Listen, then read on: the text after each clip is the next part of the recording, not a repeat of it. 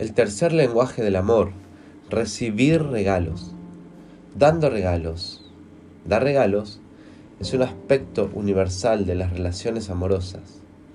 Es una expresión fundamental de amor que cruza las fronteras culturales. Debes estar considerando a alguien a quien regalar. El regalo es un símbolo de ese pensamiento, donde estuviste eh, evaluando qué cosas le gustarían a la otra persona. Los regalos se pueden comprar, encontrar o hacer, independientemente de si cuestan o no dinero. Lo que importa es que te consideras una persona importante para la otra persona.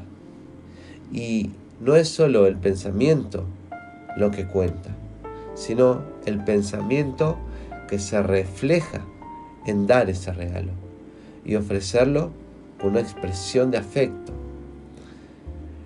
El don de uno mismo es un término que se utiliza para describir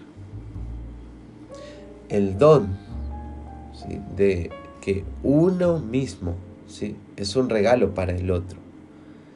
El don de uno mismo o la presencia de uno mismo es un don intangible que puede hablar más fuerte que un obsequio en las manos.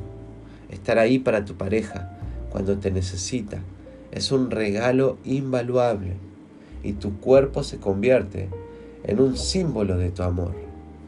Si algunas sugerencias, haga una lista de todos los obsequios que, que la otra persona ¿sí? ha expresado entusiasmo cuando recibió ese regalo ¿sí? durante los años. ¿sí?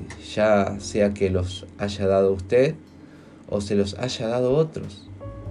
¿sí? Consiga el apoyo de, otras personas eh, que puedan ayudarte a familiarizarte con ese obsequio que tanto le gusta a la persona.